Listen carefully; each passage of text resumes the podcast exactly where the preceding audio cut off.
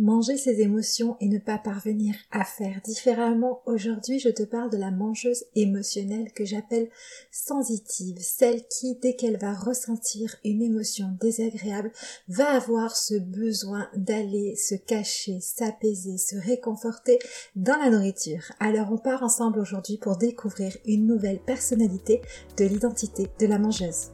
Bienvenue sur mon podcast où je te partage une vision différente de la perte de poids. Je suis Céline, la coach nutrition révélatrice d'un futur sans régime. Depuis des années, je suis témoin dans mon métier de l'échec des méthodes pour maigrir.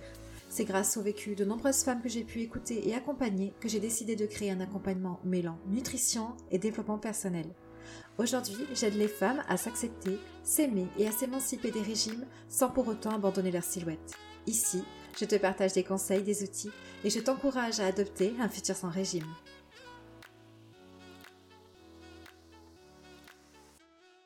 Bien contente de te retrouver aujourd'hui pour l'épisode 4 sur 6 de l'identité de la mangeuse. Cette semaine, je viens te parler de la mangeuse émotionnelle sensitive. On va donc parler alimentation émotionnelle. La semaine dernière, on a vu combien la restriction pouvait conduire un sentiment de peur. Je t'ai d'ailleurs parlé de quatre grandes peurs pouvant finalement faire manger plus alors que l'idée de départ était de faire attention. Aujourd'hui, on va rester dans l'émotionnel et j'ai envie de t'expliquer le circuit, le schéma qui se joue lorsque tu manges tes émotions, lorsque c'est cette personnalité-là qui s'exprime dans ton comportement alimentaire.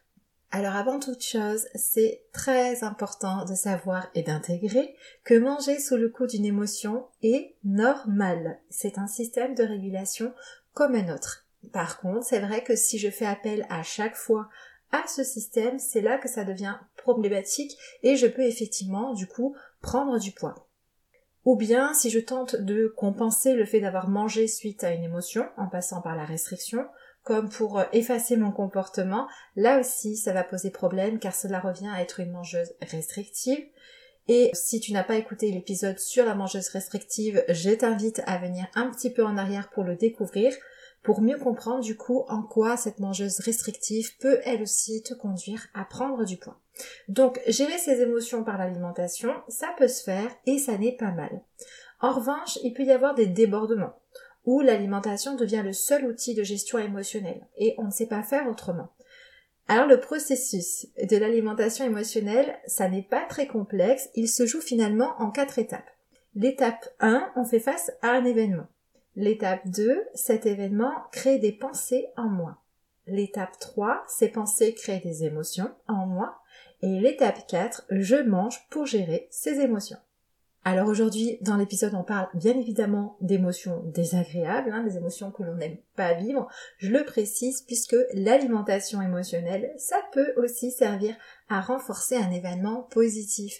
Euh, ça va être typiquement quand on est en famille, qu'on passe un bon moment, qu'on est le soir devant la télévision, on aime bien grignoter quelque chose car l'aliment en question là va venir renforcer euh, l'événement positif agréable que l'on est en train de vivre. Donc, lorsque je suis une personne qui fait souvent appel à la nourriture pour gérer mon état émotionnel, je le vis mal car dans le fond, c'est toujours la même histoire. Il y a le risque de grossir ou de ne pas maigrir. Une personne qui se sent bien avec son poids, avec sa silhouette, peut manger sous le coup des émotions, cela ne sera pas vécu comme un problème pour elle. Le problème, c'est quand il y a une histoire de poids derrière. La mangeuse émotionnelle va vouloir se sortir de l'alimentation émotionnelle et de ses risques pour le poids en utilisant le contrôle et la restriction. Il va donc s'agir d'agir au niveau de l'étape 4. Bien souvent, c'est le premier réflexe que l'on a. Manger moins. Or, le processus se joue en quatre étapes, comme je viens de vous l'expliquer. Agir uniquement à la dernière étape, c'est comme se faire punir pour une bêtise que l'on n'a pas faite.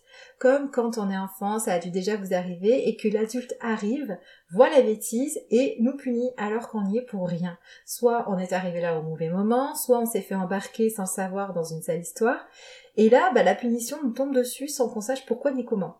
Eh bien, agir au niveau de l'étape 4, à savoir euh, se priver de manger, essayer d'éviter le paquet gâteau, eh bien, c'est la même chose on finit par se priver de nourriture et de plaisir sans savoir ni pourquoi ni comment, parce que nous ne sommes pas préoccupés, nous n'avons pas identifié les trois étapes précédentes.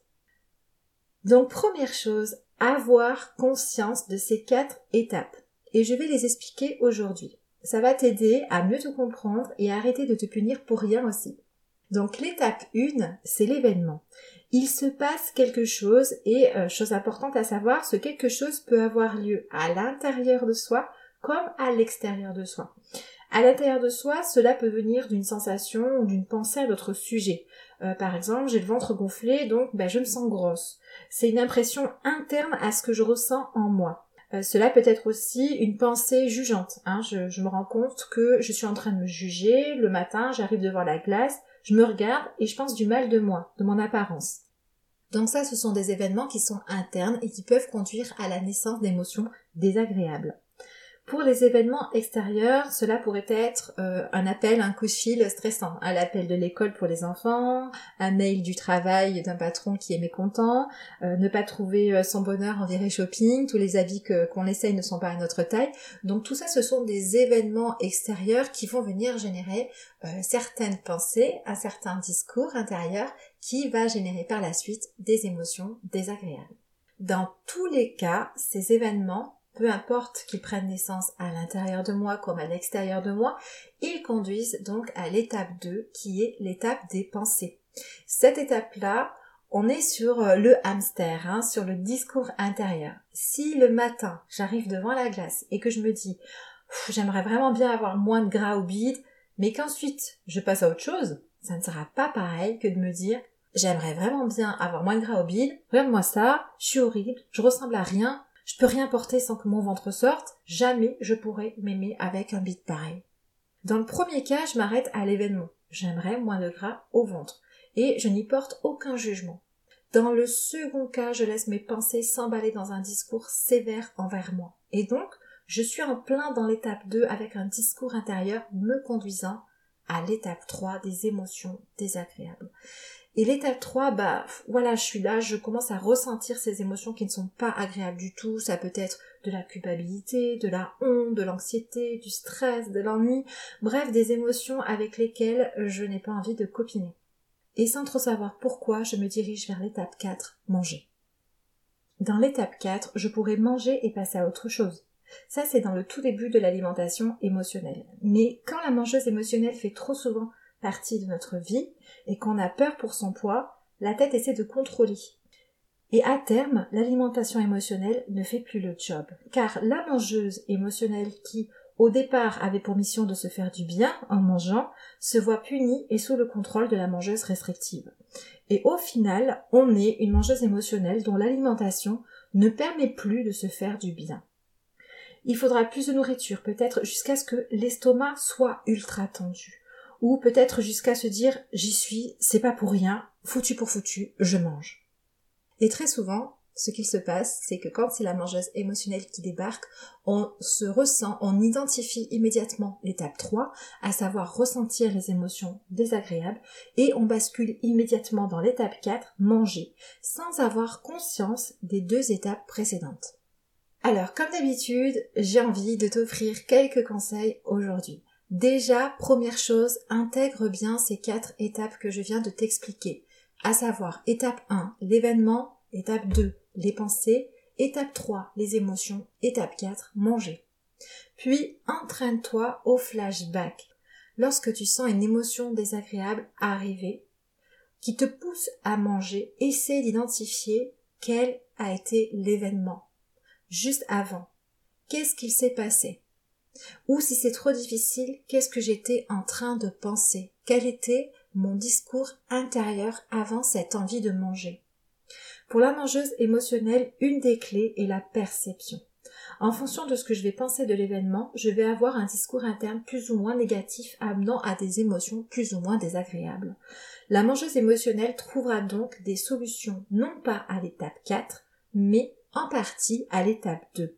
L'étape 2 est une étape déterminante pour la suite du processus. Si on reprend l'exemple de tout à l'heure, devant la glace, le discours que je vais adopter à partir de mon observation, j'ai du gras va soit me faire passer à autre chose, si je décide d'être dans le non-jugement et simplement dans l'observation de moi avec une certaine neutralité, soit générer des émotions désagréables si je m'embarque dans un discours interne jugeant et très négatif à mon sujet. Donc il s'agit vraiment d'identifier quels événements m'amènent à quelle pensée et comment je peux modifier ma façon de percevoir les choses. Autre action possible à l'étape 3.